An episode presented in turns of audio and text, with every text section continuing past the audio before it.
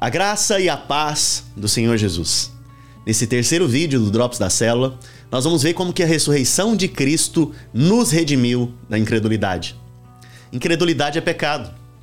E é interessante que Jesus ele vem então na sua ressurreição para nos redimir de toda incredulidade, transformar nosso coração em um coração cheio de fé e cheio de ousadia. Quando Jesus ressuscitou, a Bíblia fala que ele ressuscitou no domingo. E no primeiro dia da semana, no domingo, ele apareceu aos seus discípulos dentro daquela casa que estava de portas fechadas.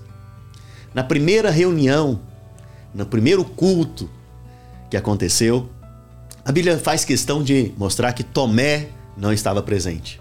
Tomé aqui, nesse contexto, é uma figura da incredulidade. A ressurreição de Cristo veio lidar com a nossa incredulidade. Mas veja, a primeira característica de alguém que está debaixo de incredulidade é que ele não participa do culto. Ele não participa das reuniões de celebração. Nós reunimos aos domingos por este motivo. Nós reunimos aos domingos para poder receber fé por meio da palavra e do Espírito. E se você não participa do culto, você então vive uma semana debaixo do espírito de incredulidade. A cada domingo a sua fé tem que ser renovada. E a sua fé é renovada quando você vê Jesus por meio da palavra. A Bíblia fala, fala então que Jesus agora, nesse segundo domingo, ele aparece de novo aos discípulos. Mas pouco antes de aparecer, Tomé havia dito o seguinte: que ele não cria que Jesus havia ressuscitado. Ele só iria crer se ele colocasse o dedo nas suas mãos cicatrizadas e o dedo no lado de Jesus aonde ele havia sido ferido ali na cruz e foi cicatrizado. A Bíblia fala então que Jesus aparece novamente em João, capítulo 20, verso 26.